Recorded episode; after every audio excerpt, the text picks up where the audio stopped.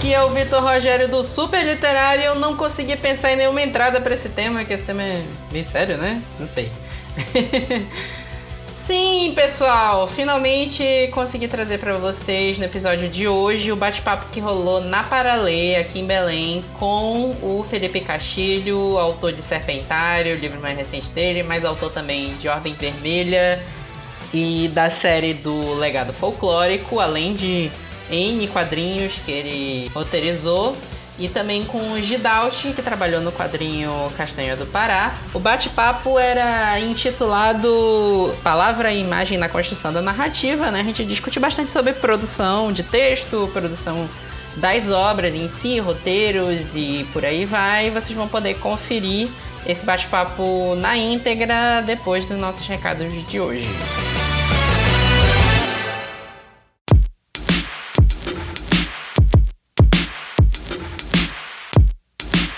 Então vamos para mais uma semana de recados, sempre lembrando para vocês seguirem a gente no superliterário, no Twitter, Instagram e Facebook. E seguir também as redes sociais do Pausa, pausa para um capítulo no Instagram e no Facebook, pausa de capítulo no Twitter, para vocês conferirem as no nossas novidades. Sempre lembrando também que a gente vai estar na CCXP. Então é legal vocês seguirem mesmo a gente, que aí vocês vão ficar sabendo todas as novidades do que vai rolar por lá. O nosso último episódio foi sobre monstros na literatura, outro bate-papo que rolou ao vivo, esse lá na Saraiva, que teve uma galera, tava o Andrei Simões, o Lemarque e o Fábio e o Thiago, além do nosso elenco normal do, do Supercast. E teve, rolou lá no nosso Twitter uma enquete sobre qual monstro folclórico citado no episódio as pessoas acham mais legais, mais interessante, qual é o favorito. Tinha quatro opções, era uma Pinguari, Matinta Pereira, Curupira e Saci, e a Matinta Pereira ganhou. Disparado, 50%. De fato, é, quem não conhece, quem só ouve falar o nome Matinta Pereira, eu realmente recomendo que você entre no Google agora e dê uma pesquisada sobre a lenda da Matinta Pereira, uma história bem legal. E é isso! Fiquem agora com esse bate-papo bem legal que rolou sobre narrativa lá na Paralê. E até a próxima.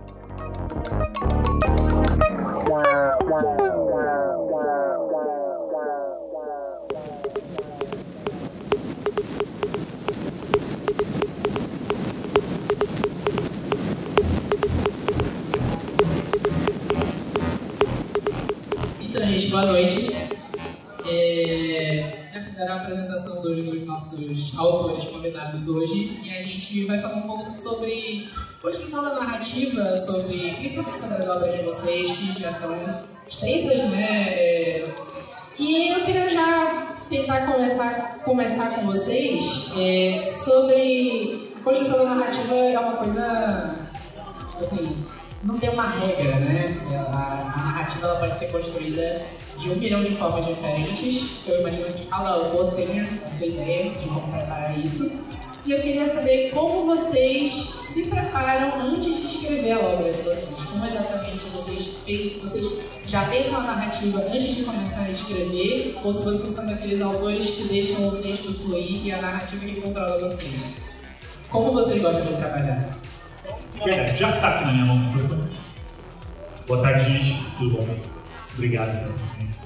É, é, eu trabalho com duas, sempre em, dois, em duas configurações, que é a de prosa e a de quadrinhos. Né? Então, ah, normalmente eu faço uma para descansar da outra. Ah, eu consigo às vezes trabalhar ao mesmo tempo uma prosa e um roteiro, no caso não desenho, né? É, eu sou roteirista, então eu consigo, é uma troca de, de linguagem que para mim funciona. Eu consigo abstrair de uma à tarde, escrever um roteiro, uma, uma parte do roteiro, para de noite voltar para a prosa. Tá? Ah, então eu sempre estou fazendo no mínimo duas coisas. Um livro, um quadrinho. Porém, tem histórias que nascem a partir de alguma peculiaridade da narrativa, né, que é Savana de Pedra, por exemplo, que é esse daqui. O Savana, é... eu queria uma história de três pontos de vista, que no final uh, se encontrassem. Então eu já tinha uma noção dos ouvidos que eu faria em algumas partes. Então ela já não se encaixa com uma coisa que eu faria normalmente, até porque ela não nasceu de roteiro convencional, que faz aquele roteiro que parece de teatro ou parece de, é, de audiovisual. Ela já veio de uma outra maneira, onde eu tive que fazer uma grade diferente, eu tive que pensar o quadrinho de uma maneira que essa história não poderia ser outra coisa, ser em outra, não poderia ser audiovisual, não poderia ser prosa. Então, o Savana foi um momento onde eu parei tudo para fazer. Então, eu estava querendo 100% da atenção é, nesse trabalho. E foi justamente uma vez que eu estava eu tava viajando também fazendo uma série de, de eventos em escolas e foi lá pelo Rio Grande do Sul. Eu bem muito lá agora, mas é muito legal isso. E eu, é, e eu fiquei alguns dias rodando escolas em regiões que não tem muita, muito contato com um evento. Né? Então era um projeto do governo de lá de levar para escolas de, em áreas bem distantes, áreas rurais. Então eu estava no meu sábado inteiro, foi feito ali no, com folhas de sulfite, eu primeiro fazendo um esboço de como seria, não sou desenhista, eu fazendo lá um, um RAF do, como seria, de como se relacionaria o, a narrativa de cima com a narrativa do meio, com a narrativa de baixo. Então, eu gosto muito, pra mim, ele, é, ele foi um lance que não, eu não tive internet pra fazer, quando eu essa história. Então eu voltei a uma. Eu voltei a uma. É, é engraçado quando a gente. Mesma coisa quando a gente. Na, na, sua casa, você consegue ficar de olhos vendados e saber as coisas, todas as coisas. Você começa a ter uma percepção diferente da sua casa, do espaço. Você começa a ter uma percepção é, diferente dos ruídos que cercam a sua casa. Quando você acha que a silêncio não está silêncio, tem um ruído que está aí presente. Então o Savana ele nasceu de um, de um momento onde é engraçado quando você fica algumas horas sem internet, parece que você descobre outras coisas, não é? Tão importante isso e eu, eu senti que ele nasceu de um momento desse de redescoberta de, olha gente, isso é silêncio de verdade. Né? Uma coisa é você estar em um lugar calmo, outra coisa é estar em um lugar calmo rodando uma tela na frente você está gerando um ruído mental de notícias, de impressões dos outros, de memes, e tudo isso vai então gerando uma estática, de certa forma. Então, uh, eu escrevi durante o silêncio do silêncio. Só que ele falou, como que é o seu processo para fazer esse? Esse foi um processo totalmente atípico. Normalmente eu escrevo no meio da bagunça, eu moro em um lugar barulhento, então eu tenho que tentar estar calmo, né, para fazer. Então, é, como eu faço um trabalho muito encomenda, eu trabalho exclusivamente escrevendo, é, eu escrevo quando dá, então cada livro sai de um processo diferente. O Savante, sorte, eu vou ter esse momento mais meditativo para fazer. Mas é um exemplo. Boa noite a todos. É, prazer imenso estar aqui participando dessa grande festa. Com vocês dois. Muito honrado estar aqui. E vou começar a falar um pouquinho sobre é, o meu processo, que também parte muito dessa questão do caos eu, diferente do Felipe, eu sou de fato um cara muito mais visual. Venho de uma formação visual, de desenhista, de pintor.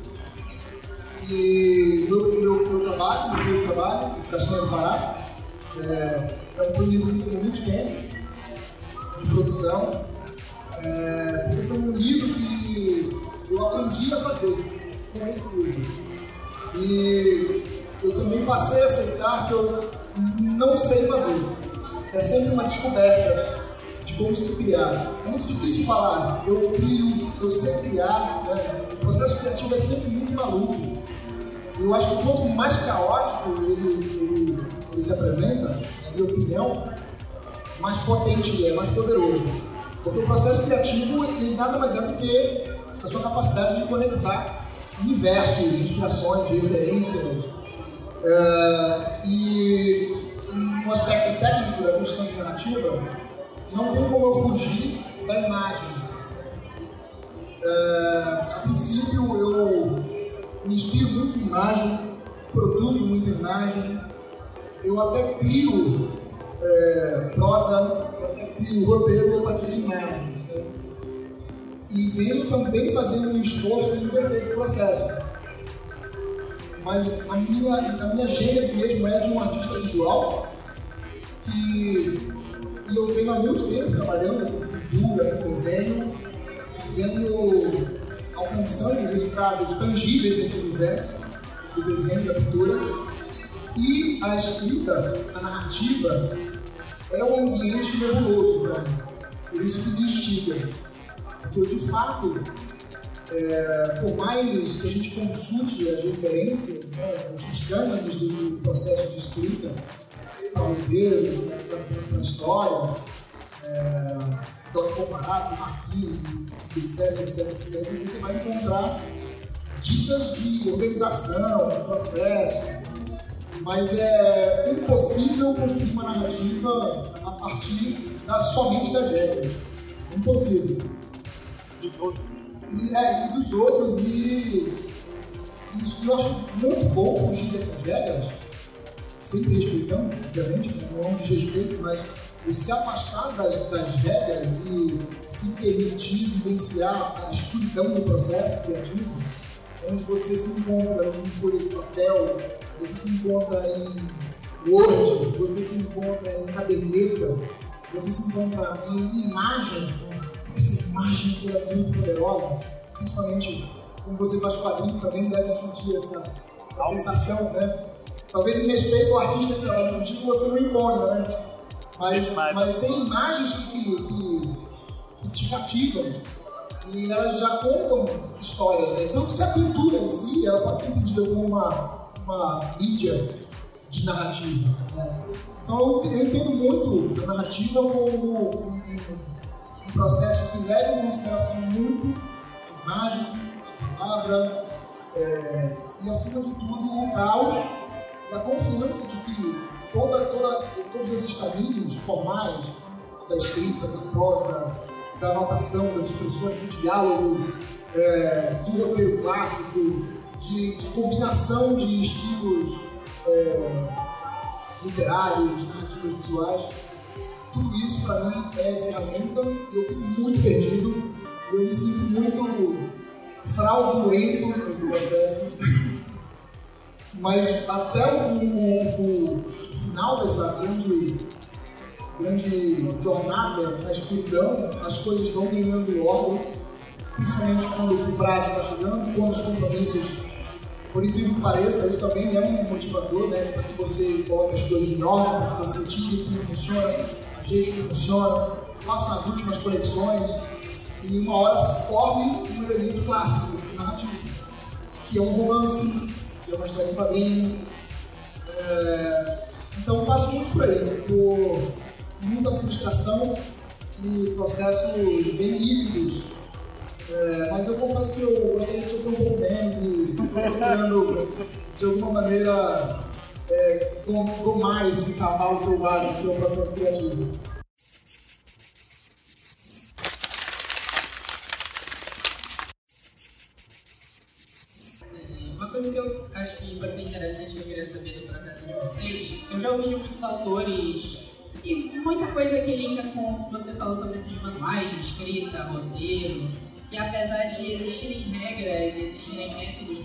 Desenvolver uma narrativa, o livro é uma coisa viva. O livro, o quadrinho, o roteiro, qualquer coisa é vivo mesmo quando você está desenvolvendo ele. Então, eu queria saber dos, dos processos criativos de vocês, o que vocês experimentam de mudanças muito drásticas da ideia original até chegar ao momento final. Como é que funciona isso pra vocês? Vocês, assim, se mantêm muito presos no roteiro original, vocês gostam de deixar de se envolver? Acho que eu nunca terminei alguma coisa do jeito que eu pensava mesmo. Essa coisa de eu sentir fraudulento, eu, eu sempre falo, cara, eu tô fugindo completamente do que eu pensei no início. Ah, na verdade, sim, vamos lá, não vou falar 100% das vezes, mas ah, dos livros juvenis que eu escrevi, é, do legado folclórico. Os finais foram para onde eu pensava, mas o meio, ali, o livro foi completamente repensado. Porque eu gosto de me deixar levar durante a história. Às vezes eu vou conhecendo um personagem melhor. Tem personagens que não iam ter tanto foco, mas eu falo, não, esse tem mais a acrescentar aqui e tal. Isso muda muito durante o processo. No, no quadrinho, até, é, como o Ricardo falou, eu tenho ter um, um, respeito pelo desenhista que está trabalhando comigo, porque ele também é, tem a narrativa dele, eu tenho a minha narrativa e tem a dele. O que o, o leitor final vai ver é uma soma das duas, das duas experiências, né? Então eu não posso colocar ele numa rua estreita onde ele não tem a liberdade de manobrar. eu tenho que deixar a criatividade dele, a narrativa dele trabalhar também.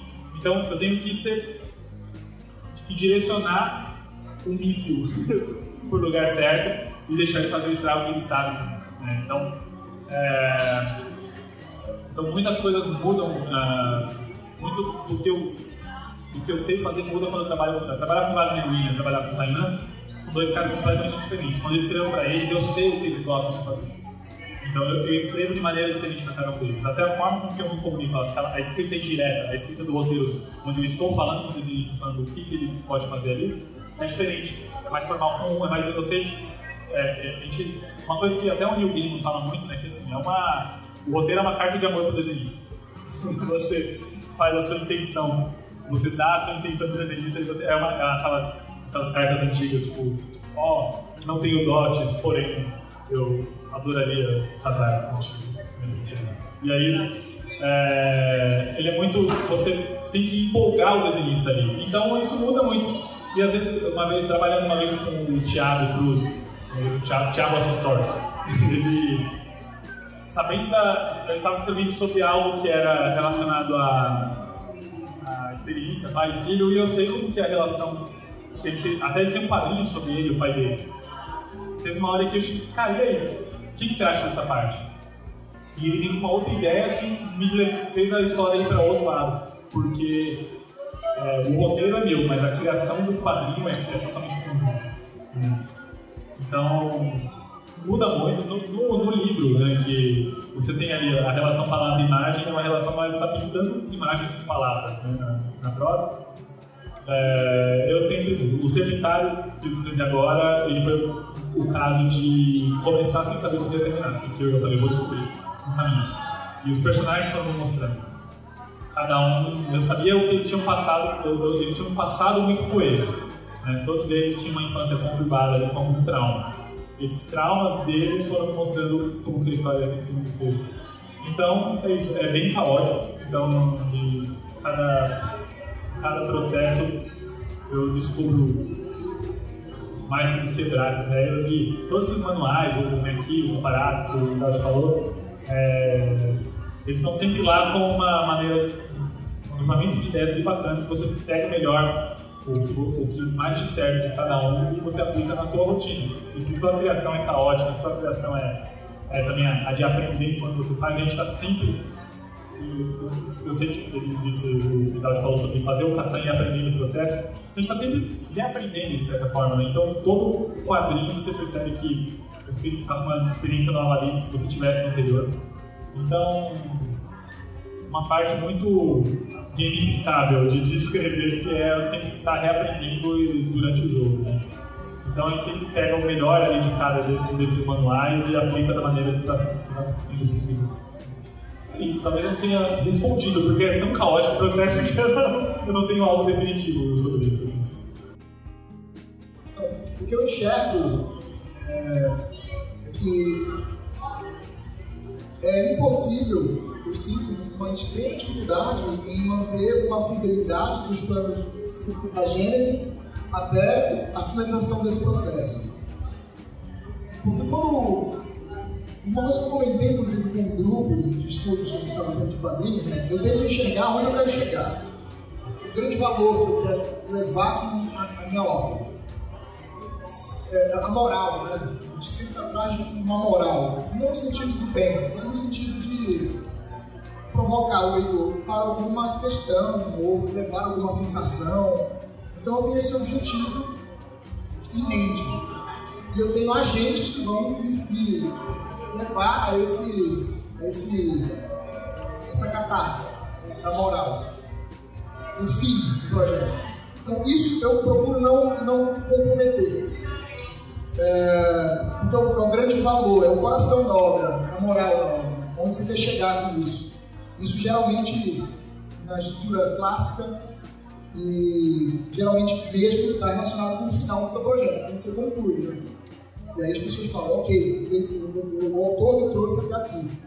Então isso é um valor que é inegociável, creio eu. Um valor que você não abre mão. Uh, salvo alguma catástrofe editorial, né? Tipo, não vai vender nada. Aí você repensa. Mas em regra, a moral é algo que não se muda.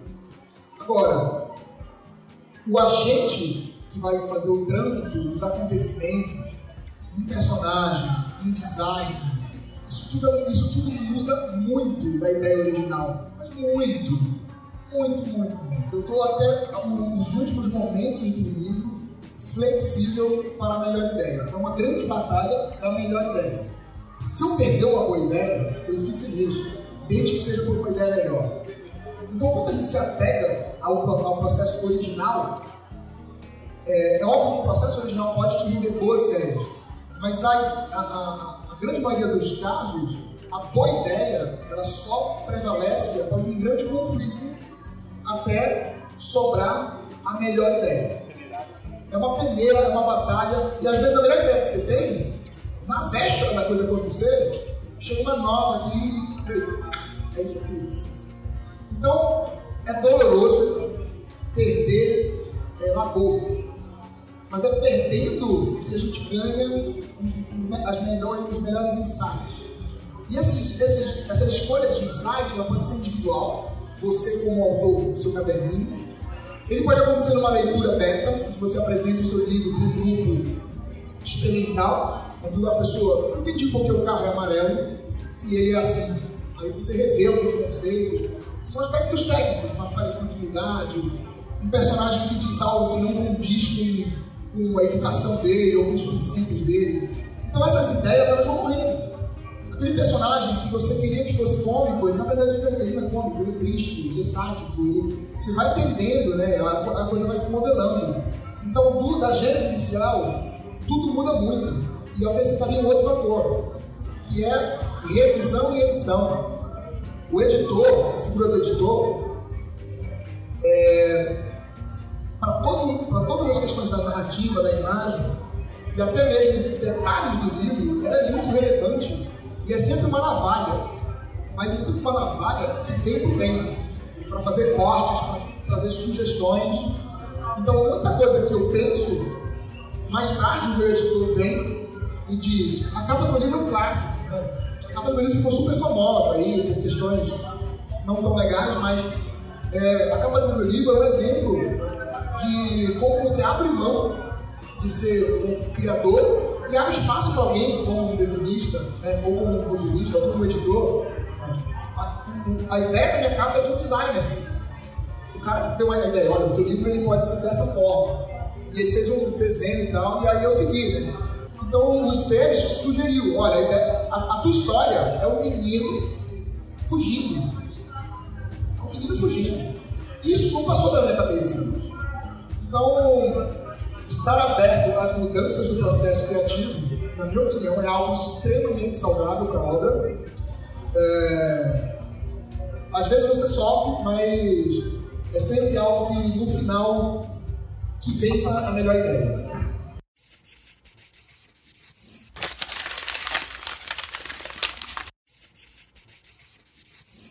Assim, vocês falaram bastante sobre abandonar uma boa ideia por uma ideia melhor.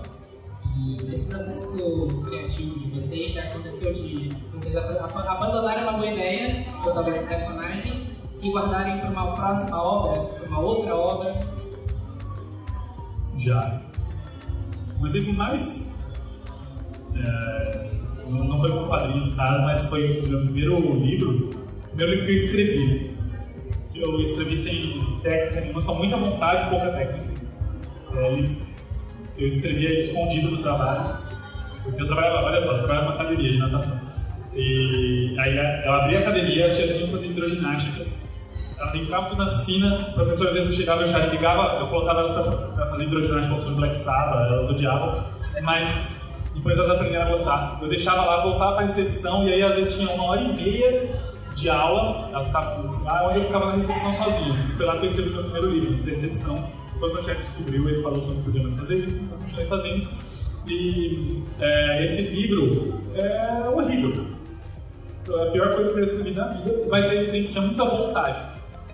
E um dia eu estava relendo essas coisas que eu escrevi com 16 anos e vi que se aquilo tivesse um viés de comédia seria ótimo, mas eu estava tentando ser sério. Mas era muito engraçado, porque era clichê, era, eu, eu falei, tá, isso eu transformei, uh, está, uh, começou a ser produzido como um quadrinho infantil, onde eu era, tinha um tábua redonda, então, uh, todas aquelas coisas de lendas arturianas, então eu trouxe mais aquela coisa, é, historietas assombradas, é, Hora de Aventura, Gumball, toda essa coisa bem mais Cartoon Network, assim, e ele servia. Porque toda a parte clichê, ela tinha um apelo infantil histérico, assim, então, é uma coisa que eu achei que eu nunca mais ia postar, falei, isso é muito ruim. Mas era questão de olhar com outros olhos. Né? Mas de reaproveitar coisas sempre. É, eu, acontece muito com narrativas curtas. Eu tenho ah, um quadrinho curto, de, de poucas páginas, mas que eu olho e falo, esses elementos aqui eles ajudariam a compor tão bem essa outra novela que eu estou fazendo, eu falo, tá, vou sacrificar vou pegar essa ideia e ela vai ser só uma parte dessa daqui, mas não vai ser mais uma história curta fechada, mas eu acho que vai fazer bem. Sei lá, o Ray Bradbury fez isso com o conto lá do. Uh, conto que se tornou o Fahrenheit 451, né? Ele sacrificou uma novela curta e transformou numa. Transformou numa, num livro aí que é um dos meus preferidos. Então, eu acho que tem horas que a gente fala, tá, isso dá pra mexer, e tem coisas que não, pra mim, segundo o teste. Ela pode não servir pro leitor, mas serviu com você pra avançar em alguma direção. Eu me identifico muito com a fala do Felipe nesse sentido de material que serviu de escada. É, ele, ele, não serviu para ser um, um, um ponto de chegada, mas ele serviu para que você subisse até lá. E, e, e quadrinho que é uma linguagem, é um meio que vai ter um equilíbrio entre palavra e imagem diferente, obviamente, do livro ilustrado ou mesmo do romance, a tendência é que o corte de palavra seja muito maior. É, eu, às vezes, penso em trabalhar em formato de conto, romance, para não sacrificar tanto o texto. Porque o meu editor fala isso. Fala, esse povo para fala demais, né? Ele comenta que ele, ele é do, do sul do Brasil, ele é lá de Porto. Então, é, não sei se é uma insegurança de artista visual, mas eu também tenho um cacuete da escrita abusada, abusiva. Então, tanto o texto quanto a produção de imagem, ela é sempre muito abundante abundante. Eu, eu realmente tenho uma biblioteca de lixo enorme. Eu tenho gavetas e gavetas de pinturas, aquarelas, eu tenho arquivos de fotos e de viagens e de. Só hoje, só, só de, quando eu cheguei em eu já fiz um monte de clipe da menina fazendo tapioca, da, de uma, uma Kombi que parou no posto lá na Pedro Alves Cabral, de um, um poste que está torto, da Marquês, de, numa luz que bateu. E a mesma coisa acontece com a ideia do texto, ideia que se concretiza com o texto. Então, é uma, é uma fala, é uma expressão, é um, é um, é um, é um cacuete de uma pessoa, é uma mania, é uma característica, é um tema. É... Enfim, eu estou sempre usando maneiras de registrar texto e de registrar imagem. E aí, esse registro de imagem pode ser tanto desenho, pintura, fotografia, não tem problema com isso. Eu sempre me vi como um pintor, um desenhista, né? Mas eu, eu cada vez vou entendendo mais nesse universo da literatura. Até porque eu, eu sou pouco chamado para exposição de artes visuais né? e bastante coisa de literatura. Então acho que minha casa é mais para cá. Mas enfim, eu, eu, eu gosto muito de entender a imagem e a palavra e eu acho que você também, né, dentro desse contexto de produção de quadrinhos, fantasia, a imagem deve ser muito presente. Então eu procuro ter muito, muito lixo, muita lixo no sentido de abundância de produção, coisas que eu não vou usar, HDs lotados de desenho, de pintura, etc., para que eu possa fazer escolhas é, consistentes. Né? Acho que passa muito por aí. Algumas vezes isso vira mania. Eu sei que tem coisa que eu escrevo que eu nunca vou usar, tem, tem imagens que eu produzo que eu nunca vou usar. Eu me pego às vezes.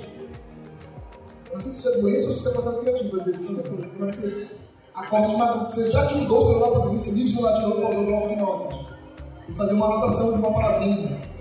É, então, isso é um, é um processo que me diverte no sentido e me gera um resultado em termos de conteúdo mas também acho que eu queria ser um pouco mais controlado, né? eu queria ser mais esperto, sabe? Eu queria escrever aquela frase uma vez e fazer um desenho, uma imagem na composição certa, mas a produção de resíduo é imensa, é imensa. Eu acho que o que me conforta é que, lendo livros de Gênesis de é, artistas, de uma, de uma maneira geral, o resíduo é muito grande, né? Quando o artista gera muito resíduo, gera muita coisa que não é aproveitada, acho que a qualidade vem da abundância também. Acho que nesse caso mais é mais. Posso? Só fazer uma pergunta sobre isso que você falou, se o Vitor me permitir. Você está falando dessa coisa das fotos, dos cliques que você faz, e do guardar expressões. Eu estou fazendo justamente isso, eu mando pro WhatsApp dos amigos, né? que alguém me fala uma expressão daqui, eu, tô, eu mando. Eu mandei simplesmente uma mensagem pra Carol, eles merendar na porrada. Porque eu, eu gostei da, da, eu gostei do tema e ela achou que eu estava falando pra ela. Não era, era só simplesmente eu tava salvando. É, mas eu fico imaginando quanto disso do, do peso, dos anos que você tem do zero peso ali que tá no, no castanho, quanto disso foi você passeando e tirando foto ou algo que te marcou? Se puder falar algo relativo ao castanho. Eu, eu fiz de fato uma pesquisa iconográfica bem extensa, fiz, fiz um mapeamento da região por foto celular. É, até o policial me falou: não, não faz uma fotográfica, não. Você não está garantido de nada aqui. E aí eu fui com o celular discretamente, fazendo as fotos. Né? É, eu fiz um, um, belo aparato de, de, de pesquisa de, de, imagem, mas tudo, tudo produzido com conta. Porque eu também não tenho problema de usar Google, de usar GetPage, eu acho Acho legal esse cinismo. E eu acho que a minha, a minha produção também, eu tenho focado nisso, em ser, por algumas vezes, é, que a Gabi chama de samplear. Eu, eu, tenho gostado dessa ideia de samplear, de se assumir sampleador, se assumir copioso mesmo, copiador. É, então eu acho, eu acho legal isso, eu estou tentando tornar isso uma qualidade. Eu acho que o sampler, esse conceito de sampler, de se apropriar de imagens, de reler, reler obra, reler figura, ele, ele, ele, é, ele pode virar uma estética. E que você tocou nesse assunto, eu estou pensando muito nisso. Eu não tenho muito essa liga do desenhista é, Deus. Não, eu sou desencanado com isso porque Frazetta foi desencanado, Sérgio Tal foi desencanado, Brahit foi desencanado, uh, Moebius e entre muitos outros. Né? Faz parte do processo técnico, uh, mas também tenho cuidado em não me tornar um é, preciso sintetizar isso para virar samba, não virar muleta. E em alguns momentos a gente consegue trazer essa pesquisa de maneira autêntica, original, em outros momentos ela pode parecer muleta. Mas, enfim, eu espero produzir até o final da minha vida e ficar cada vez mais afinado nessa relação matéria-prima e transformação de matéria-prima. Mas, por enquanto, eu, eu vou te samplear, vou te copiar, etc. Não tenho compromisso com Eu me divido com isso. Eu não sou um desenhista é, que arrota o virtuosismo. Eu acho legal. Mas tem assinatura. É, eu, eu, curto, eu curto manipular. Vem da publicidade, vem da, da imagem. Eu curto. Não tenho preconceito com nenhum tipo de recurso. Eu gosto de boas histórias. Eu me vejo, acima de tudo, como, quando eu faço quadrinho, como alguém que conta uma história e ela tem que prevalecer parte gráfica está a favor da história. Né? História em quadrinhos. Né? História vem primeiro.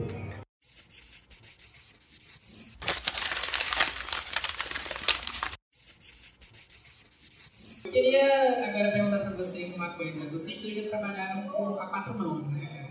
Quatro, seis mãos. Trabalhar em colaboração com outras pessoas. Né?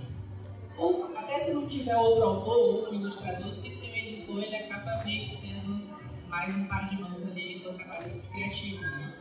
É, como funciona a construção de narrativa de vocês quando ela bate de frente com uma outra mão, com um outro pensamento? Ou como funciona esse trabalho colaborativo? É, pá, tem vários tipos né, de trabalho colaborativo na parte de criação. Eu já trabalhei, por exemplo, com, com fazendo roteiro de games. Quando eu trabalhei, uma vez eu fiz um roteiro para Riot, estúdios que quem joga League of Legends. É a casa do League of Legends. Então ali eu acho que foi o processo que eu trabalhei com mais mãos possíveis.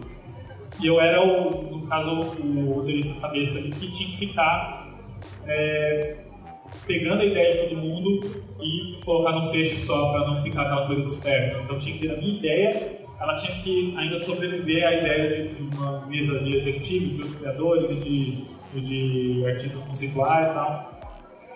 Então eu me dou bem com isso. Eu gosto, eu sou um cara que gosta muito de escutar, então eu consigo bem escutar a ideia geral, filtrar, fazer aquele processo de peneira, mas não só com as minhas ideias, mas dos outros também e colocar ali numa situação. E mundo aí vai ter a galera que vai falar, pô, mas isso dá pra ser mais isso? Dá, ok. Eu sou muito calmo eu gosto de trabalhar em equipe. Né? Ordem Vermelha foi meu livro também que foi da. É, com a galera da Comic Con. A, a empresa como CCXP é só gigantesca porque tem oito sócios e aí esses sócios todos eles têm os seus funcionários e a Ordem Vermelha foi criada para ser um livro que é um chute inicial para um universo compartilhado para todo mundo ali ter contribuído de alguma maneira com seus produtos. Então, você tem, eu escrevi um livro, a Iron Studios, que é, faz aquelas estátuas, eu chamo de bonequinho de herói. Eles fazem bonequinhos, eles fazem bonecos muito bem feitos, de 1.200 reais. Um monte de bonecos assim, mas são, são bem básicos. É, é, eles fazem criando em cima de do personagem que eu, que eu fiz. Mas ao mesmo tempo, no livro, os personagens são influenciados por outros artistas visuais. Né? O Rodrigo Didier criou, trabalha tanto com filmes quanto ele fazia aquelas estátuas do Galactic Box, não sei se ele faz ainda. É, ele pensou no visual para Razi, para personagem. E eu gostei do visual, então eu trouxe aquilo para minha narrativa. Então veio primeiro nele, depois eu descrevi no livro. Ele não fez o contrário, eu descrevi o personagem e depois ele ele desenhou. Enquanto isso, outros personagens eu tive ideia olhando para que é uma festa uh, ali no Rio Ganges. E aí eu vi um, um, tipo de túnica que eu achei interessante, levei, e aí ele aplicou na personagem que é a Venoma. Então foi um processo totalmente circular. E algumas ideias nasciam aqui, passavam por todos os outros artistas e, e a parte executiva falava, isso dá para executar se for é, transformar numa narrativa visual, num audiovisual, isso dá para ser feito se for virar uma das estátuas da Studios. Então, eu sempre gostei de trabalhar assim. Agora, tem uns processos bem mais simples e singelos, que é trabalhar com o desenhista. Que para muita gente pode ser muito complicado, mas para mim se torna. Depois de você passar por uma empresa multinacional onde todo mundo habita, tem um monte de, tem um monte de gente apitando uh, o que você pode ou pode fazer. Quando você trabalha você e o desenhista, é uma coisa tão mais simples e baseado em amizade, que é difícil eu fazer algo de quadrinhos que seja plenamente, puramente profissional. Tipo, você roteirista com você desenhista, tipo uma coisa Marvel, uma coisa de Comics, né? Até porque, ultimamente, a mão de obra brasileira desses quadrinhos está sempre no desenho, é difícil chamar de roteiristas para fazerem, né? E é plenamente profissional. Chega o roteiro de um cara que eu fui conversando na vida. Né? Chega o roteiro do Tom King e o Felipe Watanabe faz. Chegou o roteiro do, do Bendis e o Ronan daqui do, do Ronan aqui do, do Brasil que faz. É uma coisa bem mais impessoal. Eu tenho a sorte de, nesses projetos que eu Savana, de fazer com amigos. O Wagner, o Kainan, trabalhar com o Thiago Cruz, trabalhar agora com o Fred Rubin, que fiz uma adaptação de Lovecraft com ele. Então são pessoas que eu conheço o trabalho, sou amigo. Então é uma coisa bem mais suave do que você trabalhar com uma empresa gigantesca que tem milhões de fãs a Riot, por exemplo, e falar, olha, tem que acertar porque fã de League of Legends é. Né? E, enfim, falei muito sobre vários tipos de trabalho colaborativo, mas uh, o negócio é trabalhar em quatro, seis mãos, no caso do Savana, sem contar aí a parte editorial. O Savana foi mais independente nesse sentido. É, mas pra mim é tranquilo, eu gosto de. de eu tenho problemas em, em ter aquela aquele bate-bola de volta para refazer porque a experiência do outro, do desenhista acrescentou em algo, não tenho problema em, em mexer nisso. Eu sou um roteirista sem orgulho nenhum. É, eu, eu, vejo que eu tenho uma percepção de que o trabalho coletivo ele é muito presente na indústria. Porque a indústria, é, ela, em regra, ou mercados mais sólidos, né, não é o caso do quadrinho autoral, que é mais é, algo que está sendo desbravado. É óbvio que já existe um mercado, já existe um mercado, mas tudo que tem uma indústria mais estruturada, onde tem capital circulando, tende a gerar mais profissionais atuando para que o produto final seja o mais assertivo possível. Então, é, eu, eu, eu atuo bastante com, com equipe, mas em nichos diferentes da narrativa. Na publicidade, por exemplo, eu, eu, sim, eu sou um soldado quando trabalho com publicidade, com ilustração, com storyboard, eu sou um soldado. Diga-me o que eu tenho que fazer e eu vou lá e faço. É, então, um pensamento bem profissional, porque a ordem já chega muito clara, o cara já sabe o que ele quer, então não vou criar problema, eu só quero terminar o trabalho de maneira eficiente, entregar para o meu cliente, todo mundo ficar feliz e pagar a conta. Quando a obra ela envolve paixão, e isso não desmerece qualquer trabalho comercial, você pode fazer um trabalho comercial com paixão, mas tem trabalhos comerciais que você faz com um objetivo muito claro de terminar e não fazer aquilo que te dá prazer de fazer. No meu caso, é fazer quadrinho, fazer pintura. Então, eventualmente, eu, eu vou interagir com um designer de tipografia. Eu sou o roteirista e o ilustrador da minha história. Cogita a hipótese de trabalhar com roteiristas? Sim, já conversei com muitos roteiristas. Já avancei projetos com roteiristas. É, e, e, e, o embate de ideia, ele, ele, é muito difícil de acontecer no sentido de viabilizar coisa. A gente já parou o projeto por conta de negociação, sabe? Ninguém, o cara demora para mandar, esse cara não tá afim. Esse tipo de coisa não é processo criativo. É, é mecânica de trabalho. Eu venho da publicidade, então eu gosto da coisa muito rápida, pragmática, clara, honesta, fazer negócio, sabe? E, às vezes isso não funciona muito bem com um cara que é mais ideal, que tudo fica no favor, tudo fica no. É, então isso às vezes é um empecilho, a questão de fazer negócios, como não é ao modelo claro, direto, etc., gera problema. No, no que se refere ao processo criativo, é, eu, eu eventualmente sofro, mas eu tenho a maturidade para engolir o choro e assimilar aquilo e entender que aquilo melhorou o projeto. Coisas do tipo, é, a sua tipografia tem que ser desse jeito, a diagramação tem que ser assim, sabe? É, o desenho da sua história ele deve sofrer essa mudança. É, projeto gráfico do livro. Né? Eu trabalhei com publicidade, então quando eu cheguei em São Paulo eu achava que eu era um diretor de arte. Aí eu comecei a ver o diretor de arte de São Paulo. Eu falei, cara, eu, eu não sei nada de direção de arte. Então você vai, você vai amadurecendo, entende? Então eu acho que quanto mais a gente vai entendendo o mercado, convivendo com ilustradores, escritores, é, editores, designers, é, você vai entender que tem muita gente competente, melhor do que você em muita coisa. Então é muito bom poder conviver com essas pessoas, poder receber uma dica, poder receber uma intervenção de alguém que está potencializando o trabalho.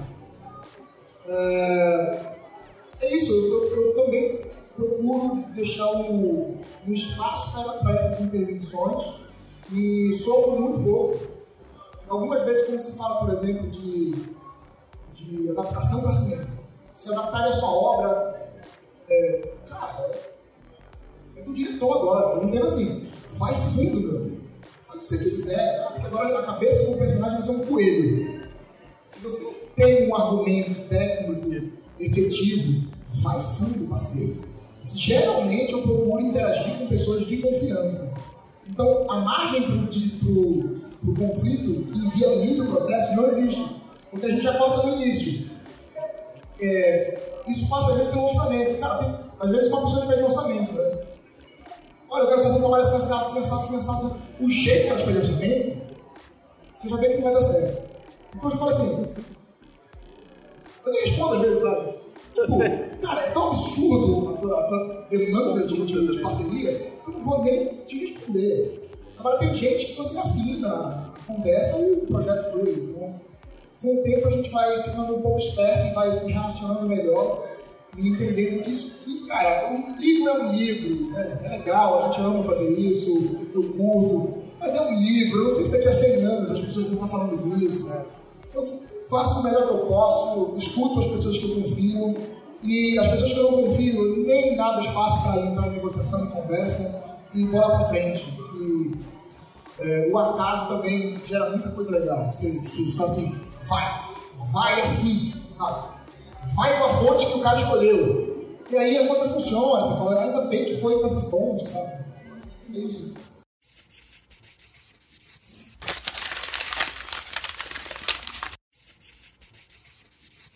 Posso fazer uma perguntinha rapidinho? Posso? Tá bem? Não. Eu queria te perguntar uma coisa. É, o universo da fantasia, ele, em regra, ele tem uma, uma influência, ele tem um domínio muito forte da cultura americana e talvez um pouco europeia e inglesa. Né? É, acho, não sei se você está vendo, tem esse eixo aí. A gente pode também trazer o oriental aí nesse contexto, mas o que- vem funcionando muito no mercado é essa, essa, ênfase, tanto na literatura quanto no audiovisual,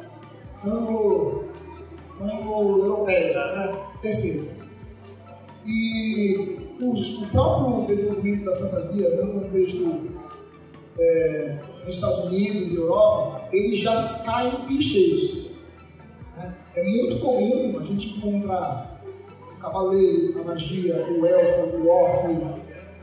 Como que o autor de fantasia ele entra nesse universo e de alguma maneira contribui para um movimento de vanguarda, para algo novo, ele acha seu espaço, ou ele eventualmente se assume, assume essa estética e vai no, no, no, no rabo do foguete e, e como é que funciona essa questão aí dessa busca pelo original, que eu acho que deve ser um desafio bem difícil, porque mesmo eu bebo na fonte da América Latina, me, quando me reviso, encontro é, usando os recursos de, de cânones. Como é que você lida com isso? Que é um território bem pantanoso, ou não? Com certeza. Até porque o, o grande público, é, eu acho que realmente quando fala fantasia lembra de Tolkien, lembra de, de- lembra de elfos, lembra da castelos, aquele castelo, castelos com ameia, daquele Europa, né? É, eu tento trazer algo de novo, eu acho que isso é uma coisa que não, ah, criou-se um pensamento nessa direção. Tem até dois acadêmicos que, que são escritores também, o Enéas Tavares e o Bruno Mantuano, que eles falam muito do que a gente está vivendo hoje seria uma, uma vertente do fantasismo. Que é bem parecido com o que aconteceu na Semana de Arte Moderna, o que levou à Semana de Arte Moderna. Na, na fantasia e na ficção científica, as pessoas estão procurando vozes diferentes e formas diferentes de trabalhar com isso para trazer algo nosso. Né? É, Ordem Vermelha, por exemplo, quando eu escrevi, eu fiz completamente pirando em Eduardo Galeano. Então, apesar da estética ali ter sido a escolha da Comic Con, quando eu cheguei, ele já tinha uma estética que estava ali pro asiático, pra, né, do, do- do- da Turquia para do- dos otomanos para o persa, ali, a, toda estética. A construção da sociedade que está ali dentro da, do livro Ordem Vermelha, que é a cidade literária, uma cidade murada, com ruas estreitas, tem algo que é muito. Você tem uma marginalidade causada pela, pela pelo que seria a polícia dentro, ela também é a causa da marginalidade, que são as autoridades dentro do Interac. É, tanto que até eu falava assim, para quem gosta, é, ele é um transporte em Westeros, ele, ele é uma cidade de Deus da Terra-média. Você trazer. É, convenhamos, se você vai fazer uma fantasia escrevendo no Brasil, você pode escrever com influências de fora e escrever com as paixões que você tinha lendo T.S. Eliot, lendo Tolkien, lendo C.S. Lewis, você pode. Você pode fazer o que você quiser nesse sentido.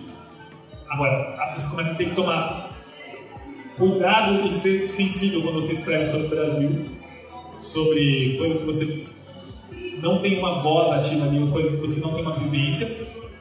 Ah, e você, mas você pode acrescentar a tua sociedade ali, né? Que é escrever sobre o cara querer ir da plebe à nobreza, que nem se inscrevia na Inglaterra, faz sentido escrever no Brasil? Na Ordem Vermelha, os personagens eles não querem ascender a nobreza, porque não existe esse sonho de se chegar à nobreza. Você está claramente delimitado a continuar sempre na classe trabalhadora para que uma nobreza exista. Então, os personagens de Vermelha eles querem sobreviver. Eles querem chegar no fim da, da, da jornada de trabalho extensiva e acima do recomendado deles para tomar uma cachaçinha no fim do dia. Essa é a alegria deles. É, eles não querem, eles não falam assim, não, eu quero chegar a ser. É, eles não têm sonhos de grandeza porque isso foi tirado deles.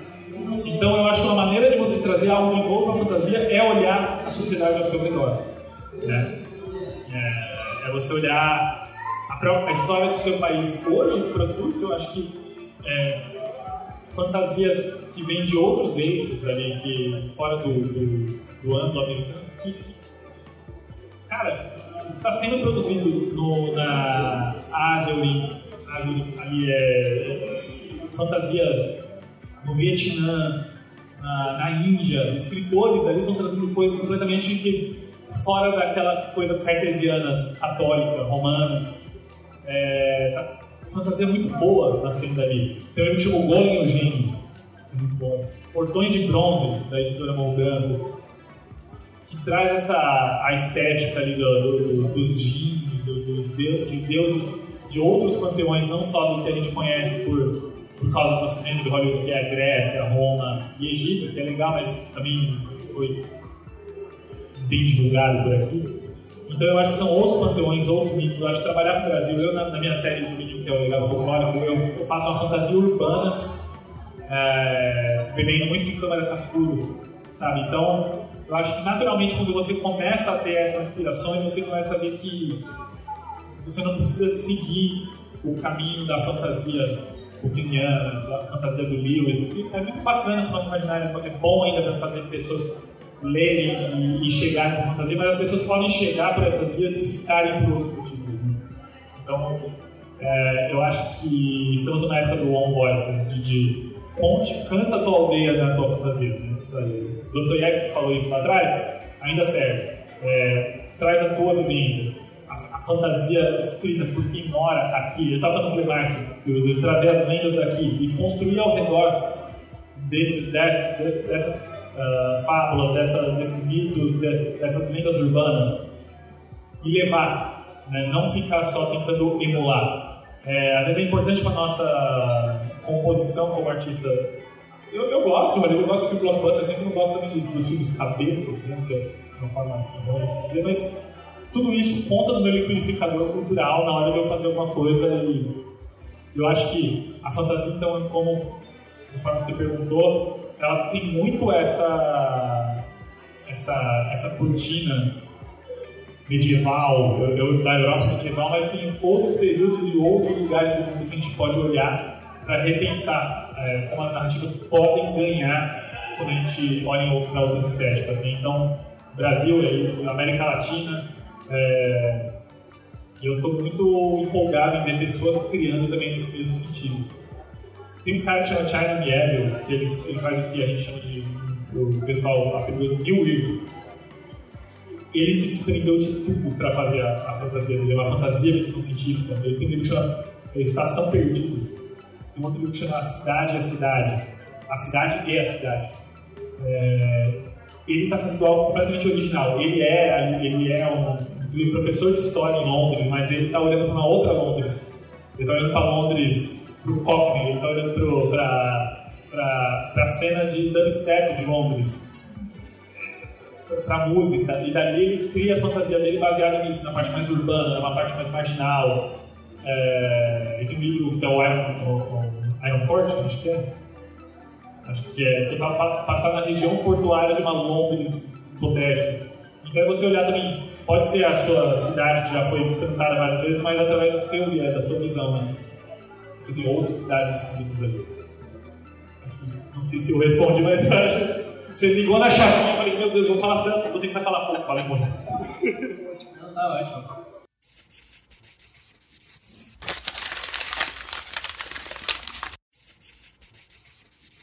E a gente tá ficando mais com o tempo já apertado, eu queria abrir para o público para fazer perguntas. Boa noite, é, meu nome é Daniel. É, aproveitando, aproveitando um pouco a, o quadrinho e filosofia, eu queria saber como é que vocês veem o mercado brasileiro, tanto para quadrinho né, como para fantasia. O quadrinho eu vejo uma cena muito forte pelo nas plataformas de apoio coletivo, né, o crowdfunding, e fantasia teve uma, uma recente treta né, com o Nazarian, é, dizendo que, é, embora tenha muita publicação de fantasia, muita gente produzindo, ainda é um gênero marginalizado e que talvez não tenha a mesma envergadura é, de qualidade né, na produção que tem hoje eu, não, eu não procuro pensar muito sobre o, o cenário, embora tenha formação de publicidade, eu estou um pouco. É, eu não reflito muito sobre isso. Porque se a gente parar para pensar muito, a gente não faz nada. Porque é tudo difícil. Se a gente for falar de maneira muito clara, tudo muito difícil, tem grana, as pessoas ganham pouco, é, mas é, sempre tem espaço para o extraordinário. E em qualquer mercado, vence o extraordinário, não vence o, o banal. Então, o que eu procuro fazer é correr, é, run, run your, your own race, corra a sua própria corrida. Eu tento focar no que eu estou fazendo e não olhar muito para o lado. E às vezes eu, fico, eu sou até meio, meio idiota em algumas questões de quem está fazendo o quê, quem é, está fazendo, é, qual autor que está bombando. É. Mas, eu, mas eu vejo grandes autores relativamente alienados de certas questões para poder correr a sua própria corrida. Então, eu acho que se você faz qualquer tipo de empreitada, empreende em qualquer tipo de, de, de produto, serviço, a gente faz produto, faz livro. Uh, eu procuro focar muito no que eu faço e o mercado sempre tende a absorver coisas que são fora da média. O, o, o quadrinho nacional, por exemplo, a produção brasileira, ela vem ganhando uma, uma a gente sempre produziu muito quadrinho inteligente no Brasil, isso não é da última década, é uma falácia, né? É, o quadrinho brasileiro, o autor brasileiro, o brasileiro sempre foi muito sagaz, sempre foi muito original, sempre, sempre, o Brasil sempre foi um país de muitos conflitos, e isso gera material para narrativas. Né? Então, a gente não tem crise de assunto. Perfeito? É até difícil competir às vezes. É, é até difícil você fazer algo mais extraordinário que a realidade. É, eu prefiro muito mais é, o que passa no jornalismo brasileiro do que em House of Cards. Eu acho que é mais, mais bizarro. Eu fico vendo como que House of Cards é, é fichinha perto do, do, da nossa vida real aqui no Brasil. E quando eu vejo House of Cards, eu fico espantado, né? Tipo, nossa, que isso? Que canalha!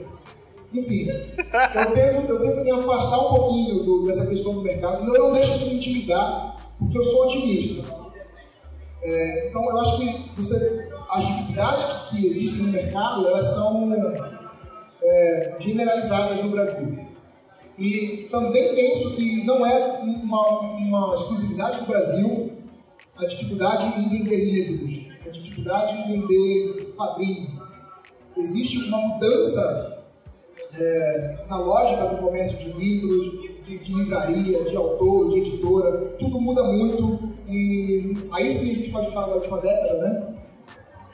A última década é, mudou todos os paradigmas de comércio de livro, de conteúdo, de filme. Então, muita gente olha esses eventos, olha a diminuição de consumo, é, a diminuição do surgimento de leitores, ou tenta enxergar uma diminuição de leitores. É, o fato é que o dinheiro vai circular sempre, o dinheiro circula, gira, tem dificuldade, tem mudança de mercado, a editora paga pouco, o cara faz independente, o cara faz independente, a editora chama o cara, aí muda a negociação, o cara não compra na livraria, mas ele compra na Amazon, aí a França vai recua o preço da livraria, uma veia, a livraria sobe de novo, aí as livrarias pequenas quebram, as livrarias grandes crescem, as livrarias grandes ficam endividadas, as livrarias pequenas. O mercado é muito dinâmico. E para o autor, esse movimento ele pode gerar medo, ele pode gerar até bloqueio criativo. Né? É, você pensa que a França hoje, eu tenho lido matérias sobre o cenário do, do na França, os caras estão vivendo meio do salário mínimo. Essa é a média do, do, na França, que é o nosso mercado, a menina dos olhos do mundo. Fora americano, obviamente, que é uma indústria absurda. Mas também está relacionado com uma mudança do audiovisual, os super-heróis agora estão no cinema, isso influencia a vida de boneco, vida de quadrinho. Então, é tudo muito dinâmico e o que muda é a tua percepção dessa, dessa movimentação. Ou ela é pessimista e te paralisa, ou ela é otimista e te deixa ingênuo, talvez, em algum momento. Então eu procuro simplesmente fazer e deixar as coisas acontecerem, dar o meu melhor e, de alguma maneira, o meu trabalho ele se infiltra ou na livraria, ou na aula virtual, ou em evento, ou como professor, sabe? Eu procuro dar o meu melhor e entender que o mercado é, é imortal. O mercado é imortal. Desde que o mundo é mundo, as pessoas fazem trocas, se relacionam com moeda, com comida, com, roupa, com pele de cabelo. E não creio que vai, não, não haverá um colapso da produção de narrativas. Aí a Netflix, todo dia coisa nova, todo dia coisa nova. Muda o formato, é descartável, menos descartável, mais profundo, menos profundo. Mas a música não vai parar de tocar e aí você tem que se adaptar ao ritmo. Perfeito? É muito mais como você mover o seu corpo para entrar no ritmo, que tentar mudar o ritmo da música. Eu, eu me identifico muito com isso, do, do fazer o próprio caminho, de, percorrer o próprio caminho e.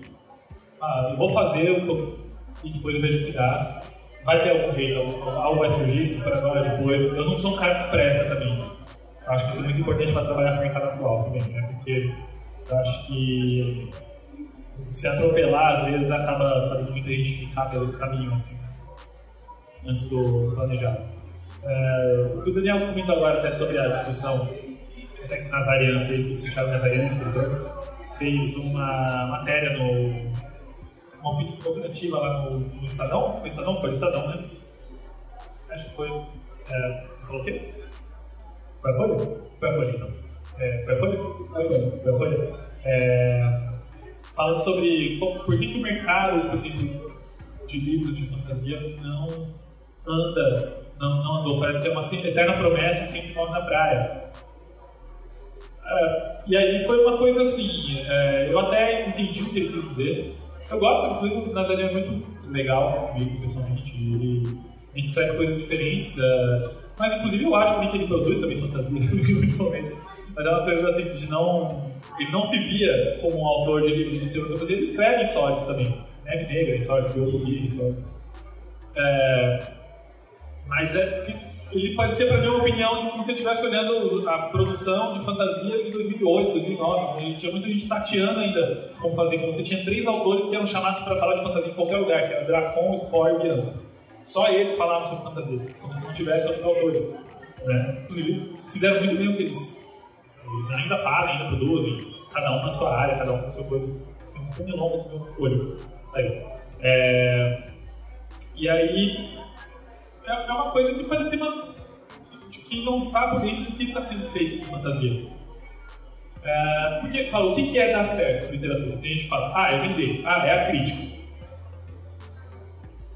Todo mundo quer ser lido. Eu não estou fazendo algo para duas pessoas verem, para duas pessoas lerem. Quanto mais, né? se duas pessoas forem ler, eu sou grato a duas pessoas, mas a ideia é que mais pessoas leiam, né? Então, a fantasia, assim como hoje ela, ela está sendo estudada na academia, ela está sendo é, olhada, ela está tendo muita crítica em cima, né? crítica especializada, é, eventos no Brasil inteiro, voltados para o fantástico, para o insólito, assim como o quadrinho. Cada vez mais você tem várias discussões em, em várias universidades e também está entrando num viés comercial de encontrar o seu público, de vender bem, seja em eventos, seja em livraria, seja na, no online. Então eu falo, o que é dar errado? Sempre você tem a crítica e você tem o comercial, eu sei que a, imensas aspas, alta literatura, enxerga. O importante é a crítica, inclusive a dos escritores, lendo os escritores, falando, mas, então, eu não sei o que é dar certo, sabe? Eu, eu, eu sei que o mercado, ele é mutante, parece que às vezes, isso mesmo que o, que falou, parece que está entrando numa, numa crise, mas ele vai mudar, ele vai se adaptar.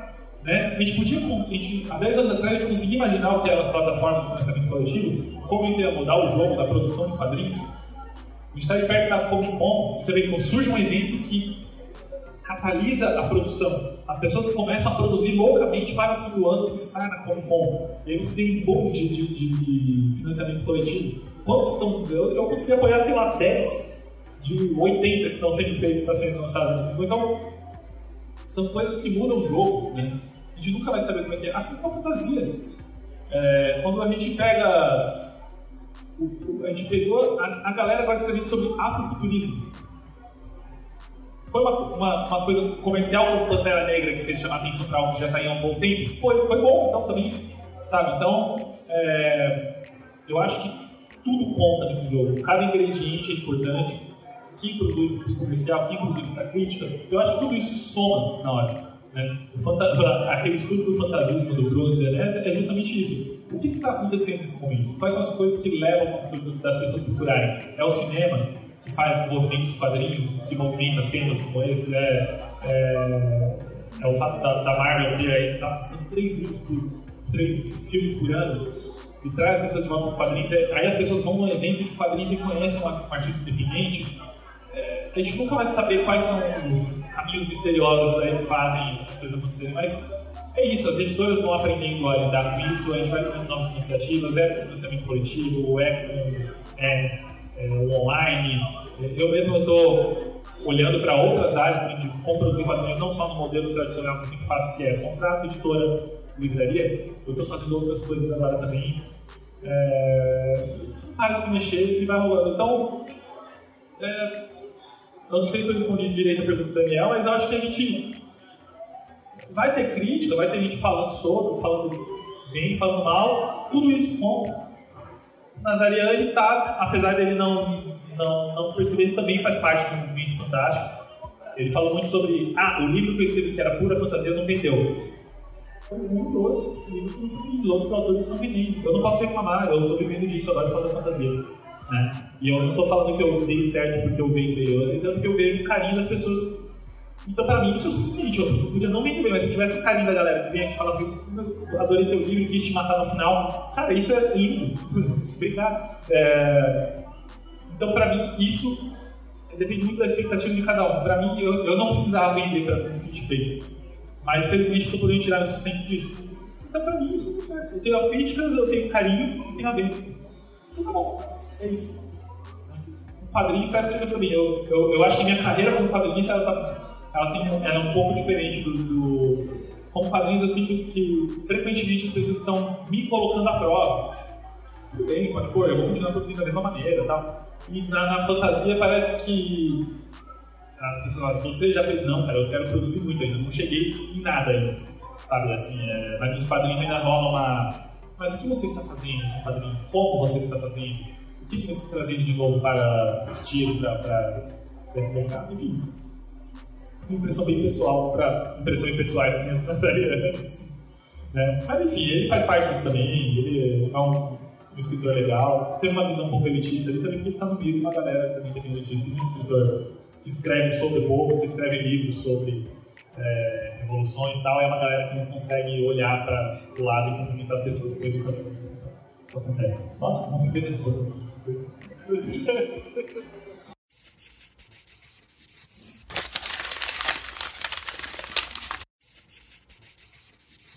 É, boa noite. É, uma pergunta para os dois em relação ao direcionamento da produção. Eu notei que vocês dois têm uma versatilidade muito grande, produzir materiais diferentes, às vezes para plataformas diferentes, pensando em literatura, pensando em quadrinho.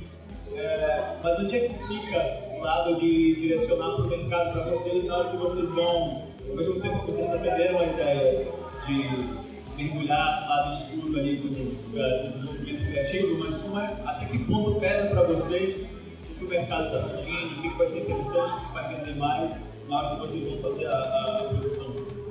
É, eu, eu não sei muito bem de, de responder isso. É, ironicamente, sendo publicitário, eu deveria fazer esse tipo de planejamento antes, mas eu, eu vejo que tudo saiu muito diferente do que eu planejava. Ah, hoje eu me vejo uma feira, me vejo em feiras de livro, nunca imaginei em feiras de livro. Nunca, jamais me imaginei em feiras de livro como eu vim participando nos últimos anos. Eu me imaginei ah, trabalhando com. Eu imaginei que alguém ia comprar esse quadrinho fora do Brasil ele ia ser lançado no Brasil. Ele funcionou no Brasil. E por enquanto estamos brigando para que ele funcione fora. É, então está tudo acontecendo ao contrário. É, eu caí também num, falando de público, né, de, de, lugar ao sol dentro do mercado, eu caí bem no juvenil? Achei que o meu trabalho era cabeçudo, que eu ia falar com os adultos sobre coisas sérias. Não, é um trabalho juvenil que tem, obviamente, suas doses de, coisas mais complexas, coisas mais censuráveis. É, então veio tudo muito fora da minha expectativa. Então acho que cai muito é, dentro dessa lógica de que as coisas acontecem para o autor, para o artista. E é um pouco difícil planejar isso, porque eu acho que soa muito fácil quando você senta e fala jovens de 18 a 16, 16 aos 18 anos com esse perfil, não sei o quê, com tendência a comprar colecionáveis e assistir ao. É muito difícil fazer isso sozinho, como autor individual. Ainda que você trabalhe num grupo é, pequeno, né, como editora, ou uma editora, como caso da nossa editora, né, de médio, grande porte, que as pessoas vão te dar algum tipo de orientação. Mas é muito difícil saber o que você vai virar. Porque já se cria um perfil desse autor e desse autor, mas o meu próximo trabalho ele pode ser uma ruptura. Assim, pode ser uma ruptura. Assim como o Felipe, ele chegou nos quadrinhos e falou, ei, qual é? Qual é? O que você está fazendo aí? Não, estou aqui. O mundo é livre. O mundo é livre. Então, para o autor, que está tá um pouco mais afastado dessa indústria mais pasteurizada, que é o caso da indústria no Japão, essa indústria, a indústria franco-belga e a indústria americana, que tudo sai lá certinho, tudo sai lá já. Esperado. Isso aqui vai bater naquela ferida que vai fazer o cara comprar essa lancheira, que vai fazer o cara ir pro filme, que vai fazer o cara querer comprar a nova série e de cara tá pensando na volta do, do retorno. Já tem toda uma engrenagem intelectual de marketing para fazer a coisa funcionar. Eu, eu gosto muito dessa, dessa esse esforço onde a gente mira alguma coisa, mas a coisa acaba caminhando por. Eu nunca imaginei na minha vida comprar bronca com a polícia. Jamais. Eu nunca imaginei que eu ia ter problema com os, os, os direitistas.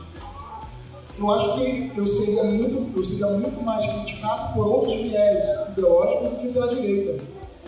Então é muito, é muito fora de controle o, o desenho que a, obra, que a obra toma no sentido amplo e também no sentido mercadológico. Podemos controlar isso de maneira melhor? Sim, sim. Mas eu, eu acho legal esse, esse descomprometimento na gênese da obra. Eu gosto muito de ver o caminho que ela toma. Nossa, que louco que isso aqui comprou briga a polícia, que louco que isso aqui é, é indicado para jovens, né? Meu trabalho, ele, ele, ele, recentemente foi indicado pela Biblioteca da Alemanha como um livro altamente indicado para, para jovens é, para a juventude. Livro altamente indicado para a juventude. Eu nunca tinha imaginado que eu livro. Eu até conversei com o editor. Né? Pode esse palavrão aqui? A gente coloca ele falando isso mesmo. O menino falou isso. Eu falei, eu acho que ele falou. É dele essa fala. Então deixa o menino falar. E aí imaginei que isso aqui de repente ia ser uma coisa meio tipo, jovens não abrem, E de repente é indicado por um, por um país super lúcido como altamente indicado para jovens. Então, talvez existam estratégias para isso, mas eu procuro, talvez seja uma zona de conforto, eu procuro simplesmente fazer a coisa e vamos ver o que vai dar. E se, eu, se o meu próximo livro eu me apresentar um autor totalmente diferente, eu, eu talvez fique feliz com isso, porque eu gosto muito de, de mostrar virtuosidade em várias esferas. Sabe? Acho que isso, com o autor não vai descer, essa capacidade de transitar em, em vários, públicos, mercados e etc. Mas eu fico muito feliz com as surpresas que vem acontecendo. Eu gosto, gosto muito de andar no escuro. Eu gosto também. Apesar que a gente cria umas auto-armadilhas, assim, né? por exemplo, você quer começar a escrever série de livro, aí você tem que concluir essa série de livros. Né? Então, isso. Né? Então, eu tenho duas séries em aberto, três se eu for contar o padrinho. E aí você tem algumas não dependem de mim, tem ordem vermelha, pede em segundo, então eu, eu, tenho que produzir, mas quem libera ali tudo, o que vai fazer, eles aprovam não é a CXP. Agora, legado folclórico, falta o quarto livro. E para fechar uma. Eu escrevi tão rápido os três primeiros livros, com tanta vontade de agora que você vai fechar, é tanto cuidado que você quer ter para não deixar a ponta solta, de, de, você está fechando. Sabe, tem, tem gente que começou a ler em 2012, estava na escola e agora está na faculdade. E, e, então eu sinto uma. Algumas pessoas cresceram junto com o personagem. Eu já vejo esse resultado e eu achava que ia demorar para acontecer, mas pô, já faz aí oito anos, é, quase, quase oito anos. Oito anos faz. É, então, eu tenho que, eu tenho que colocar no meu calendário sempre o quê? Continuar a fechar as coisas que eu comecei. Então eu tenho ali Desafiadores do Destino, que é o padrinho total Velha, Borradaria.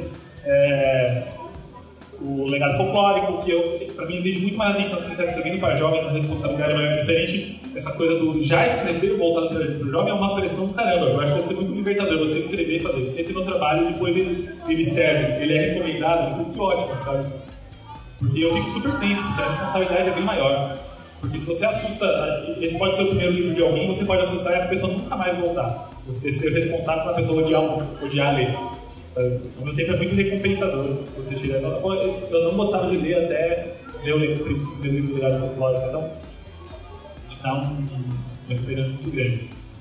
Então eu, eu tento planejar algumas coisas às vezes com relação ao mercado, mas isso sempre muda, que é tempo atrás falaram, ah, pô, faz alguma coisa aí com robô gigante. Eu falei, nossa, assim, aberto, faz alguma coisa aí com robô gigante? É, a gente vai te dar um adiantamento. Faz... A história mudou tanto que não tem mais robô gigante. Está sendo feito. Então, sei lá, algumas coisas mudam e de repente eu acho que a editora já viu que o robô gigante não é mais uma urgência tão grande assim. Deve ter parecido numa época, não sei porquê. a gente atende algumas coisas. Eu, eu gosto muito de trabalhar por encomenda, eu gosto muito de, de me empolgar com uma ideia de outra. Eu falo assim, ó, Cara, o. É, foi, foi, me foi combinado uma história agora e falei assim: quer uma história que se passa no ato. Quadrinho. Eu, só isso? É. Fantasia no. Falei, ah, então é isso pra mim. Eu, eu comecei a pegar esses dois pontos distantes de fantasia ato, sendo que o ato parece que não, não tá no cotidiano das pessoas, né? Então, é, então, e de falar, cara, olha só, e aí o que eu fui bater lá é Chico Mendes. Eu, cara, é isso, Chico Mendes fantasia. É isso, aí, tu sabe, aí vai, ele vai abrindo, sabe, vai, a história do ar, assim. Então eu gosto muito do que aparece no, no, no percurso das encomendas e da, dos trabalhos que aparecem. E eles vão entrando, mas assim, eu sinceramente, eu sou um cara que muitas vezes fico dando sim pra tudo e vendo que eu faço depois. Mas não, vai dar certo. Sim senhor, sim senhor. Né? E o que é recusado, normalmente o que é recusado é o que o David falou daquela coisa do, que acontece na publicidade. O, o, orçamento já é uma coisa tão encrespada, é uma, uma coisa espinhosa, e como a pessoa entra em contato com você, que você não precisa responder, você sabe que dali não vai sair desse mato não tem cachorro, que a gente vai se aliando em outras coisas e uh, o meu, meu calendário vai sendo feito, eu acho, com base no bora aí, vamos, não vai dar certo preciso responder a pergunta também. A gente vai finalizar agora, infelizmente. Dava pra passar duas horas falando aqui. Dava. É... Eu queria agradecer a presença de vocês, agradecer a presença dos autores. Pode fazer jabá? Pode, é isso que eu ia falar agora. Vou começar o jabá, então, pra eu meu filho jabá do, do, do Dal está aqui, vou pegar o livro para ele mostrar também depois. Obrigado, Daniel. Esse é o meu, lembrando, depois da função fotográfica, por favor. É, então, estou aqui com dois, não estou com todas as coisas que eu escrevi aqui, eu estou só com Savana de Pedra, que um, a gente, como a gente vai falar de imagem, a gente acabou indo para outras searas também, mas texto e imagem também o Savana tá aqui para quem quiser dar uma olhada, o Savana tá 20 reais comigo, ele, não, ele quase não tem texto, ele quase não tem valores. Uh, e o Cemitério que é o mais recente, uma história de terror, crianças burras, nazistas e enfim, é uma fantasia que fala muito sobre a simbologia da serpente, pode ser algo que significa longevidade, riqueza, saúde, quanto o mal, né? Então é uma história, uma fantasia bem urbana, bem atual, no Brasil bem atual também. Tem esses dois e eu quero agradecer pela conversa, foi maravilhosa. Obrigado, Gui. Obrigado, Gato. Obrigado a vocês também. Estamos aqui para conversar depois, com os vídeos aqui quem quiser. Quero agradecer ao Paralelo, foi ótimo. Foi muito bom voltar aqui duas vezes em um ano. Eu achei que isso não ia acontecer. Obrigado a todo mundo, do Super Literário, do Pausa. Vocês são ótimos, vocês são que movimentam a coisa e, enfim, é. Eu fico mais agradecer do que me vídeo porque eu acho que é necessário ser grato a toda essa coisa maravilhosa que vocês fazem.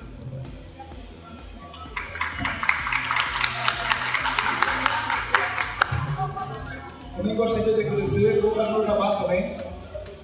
Aqui é meu primeiro quadrinho, o segundo está vindo agora no final do ano, então não tem ainda. Já sai agora? Final do ano. Ah, ano. Final do ano. Tem bastante trabalho ainda. É, eu trouxe livro, mas por uma questão de ética profissional, a Livraria Fox é uma bela loja e vocês podem comprar esse mesmo exemplar lá. E quem tiver interesse, eu aqui disponível para assinar, para fazer dedicatória, enfim. Um prazer exato, você, você Felipe, uma honra de coração dele poder bater esse papo contigo. Saí daqui muito engrandecido, acho que o papo foi super agregador para a gente que está aqui e provavelmente para o público também. Agradecer a organização da feira, um prazerzaço aqui, foi tudo muito profissional, rápido. É, foi realmente um espetáculo lidar com a organização e as oficinas também, a assessoria que a gente teve, enfim, o evento todo muito bom, muito ótimo.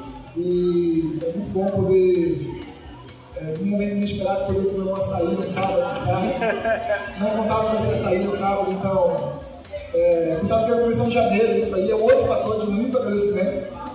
E obrigado pela paciência de vocês por nos escutarem até agora. E isso aí nos acompanha nas redes sociais, estão aí para a gente ficar mais conectado. É uma outra mudança desse mundo, né? A gente fica muito próximo. E é isso, espero poder rever mais vezes, com mais trabalhos, mais escritores, mais leitura. Um grande abraço a todos e até a próxima. Obrigado.